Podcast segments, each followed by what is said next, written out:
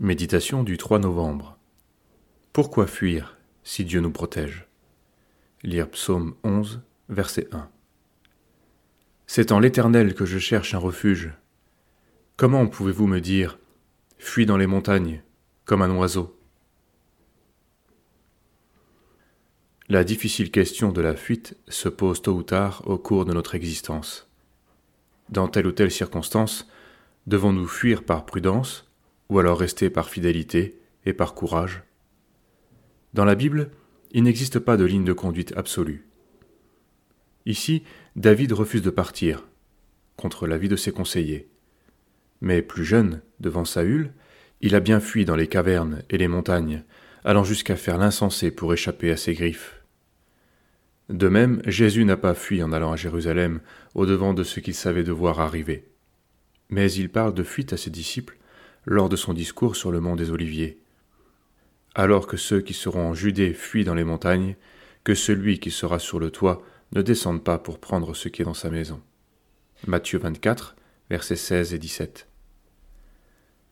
Pendant les périodes de trouble, les choix du chrétien dépendent de sa responsabilité, des circonstances et surtout de ce qu'il a reçu du Seigneur. En Cévennes, pendant la période du désert, certains pasteurs sont restés pour soutenir le troupeau dispersé. D'autres sont partis en exil. D'autres, enfin, ont fait des allers et retours jusqu'au jour où ils ont fini par se faire attraper. Au fond, nous avons besoin d'une orientation prophétique. Je le sais, ô Éternel, la voix de l'homme n'est pas en son pouvoir. Ce n'est pas à l'homme quand il marche, à diriger ses pas. Jérémie 10, verset 23.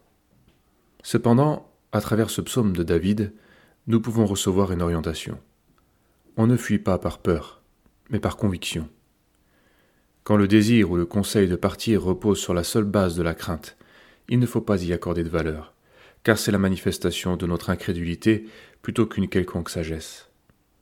Au moment de remplir la mission que Dieu lui a donnée, l'enfant de Dieu se réfugie en lui et éprouve courage et confiance, ce, malgré le danger et l'opposition qu'il peut rencontrer. Il ne part qu'en relation avec une orientation, que le Seigneur lui donne, et qui alors le libère de son devoir. Apprenons à écouter le Seigneur.